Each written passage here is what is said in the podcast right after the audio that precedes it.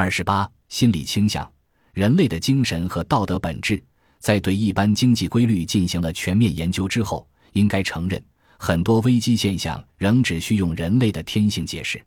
我们不能根据任何既定规律将人类的天性分类，这种天性似乎变幻不定。比如，人类总喜欢群体活动，心情能够在希望和失望、信任与怀疑之间变换，行动的活跃程度也忽高忽低。鉴于人类天性的影响。一些人给出了大量解释来说明危机是因人类的心理和道德本质产生的。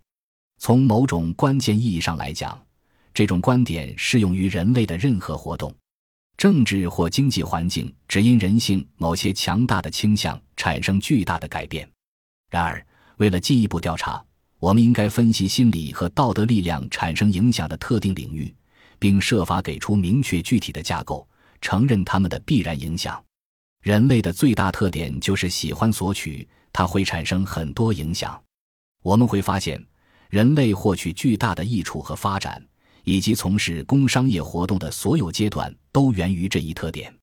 由于人类喜欢积累，人类活动的抵抗力最弱，就像客观世界的任何力量一样。换句话说，人们总希望用最简单、最快捷的方法获得财富。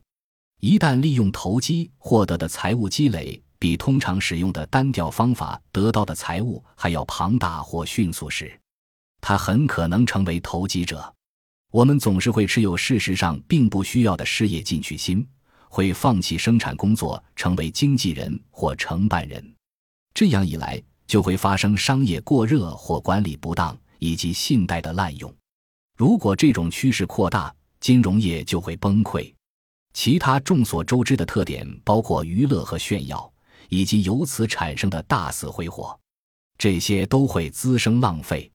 另一个特点是，渴望投入最少的人力去工作，并获得最大的利益。这一特点会激发生产和商业交易方式的创新和改进。尽管它很有帮助，但却易引发地区性或暂时性的紊乱，有时还会导致工业萧条。该理论的支持者希望人们注意这样一个事实。投资者时刻准备着在经济活跃期投资，在停滞时期撤资。尽管要承认，个人的心情变化与提高经济活跃性、加剧经济停滞密切相关，但这种心情不过是经济活动变化的部分原因。经济活跃的每段时期都源于获得收益的大量机遇。此时，人们发现了矿产，开发能够获利的新领域，修建具有前景的运输线路。同时，消费需求的增长促进了新的建设，投资带来了大量回报。当这一切彻底耗尽，经济活动最初获得的巨额利润也消失时，一切便会朝相反方向发展，利润变得微薄。我们不知道结果会怎样。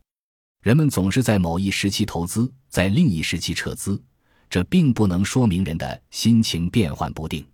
人们只是依照普通的行为准则行事。在可以获得大量利润时进行投资，与需要大量特殊的交易或行业人才的情况不同。后者使不计其数的人从事该交易或行业。在这两种情况下，一般的供给都会规律支配人们的行为。军事装备和酒类交易，本章已经谈到很多关于军事装备会带来负担，以及酗酒产生巨大开销的问题。它们也是工商业紊乱的原因。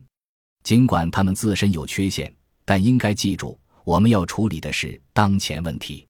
这两种支出方式已经存在了几百年，既定环境已适应了这种方式。只有军事或酗酒的支出浪费过多时，他们才是引发萧条的原因。回顾危机和萧条原因之后，考虑与他们有关的一些事实情况会很有好处。危机因出乎人们的意料而加重。危机之所以会产生严重影响，是因为它总是出人意料。尽管人们很早便意识到资本或财富会减少，但危机却不曾发生。如波纳梅、普莱斯所说，危机不仅代表贫穷。如果财富减少的同时，人们明智的减少投机，即使形势很合理，财产也会缩水。然而，危机特有的紊乱却不会发生。他还提到。危机不仅包括财物的大量流失，英国的欠收造成了三千万的损失，这意味着你必须购买六千万的资本，但它没有引发金融风暴。战争也是如此，没有什么像战争那样具有毁灭性。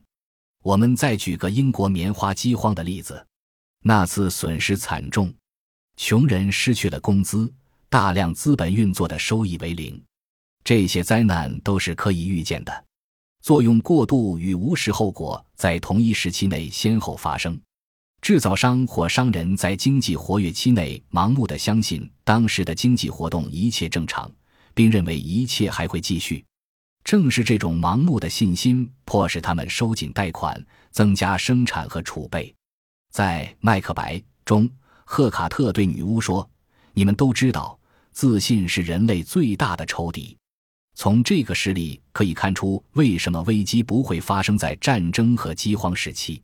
人们可以预计到结果，并有所准备。当然，战争还会伴有其他因素。情况的危急以及爱国精神会促进工业的发展，浪费和紊乱的后果不会立即出现。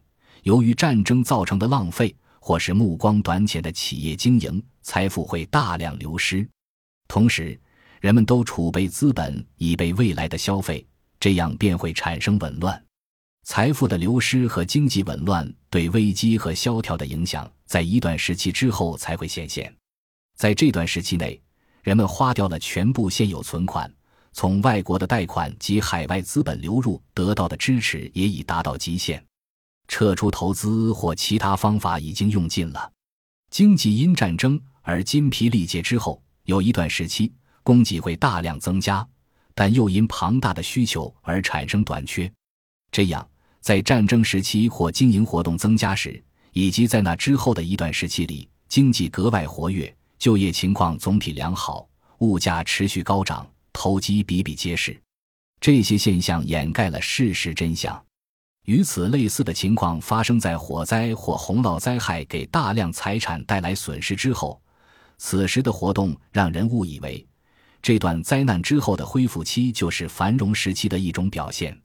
以上两种情况的后续效应就像是一个挥霍者的遭遇，他大肆消费，倾其所有，尽情的享受，但不久便意识到了现实情况，自己所有的资金来源都不复存在了。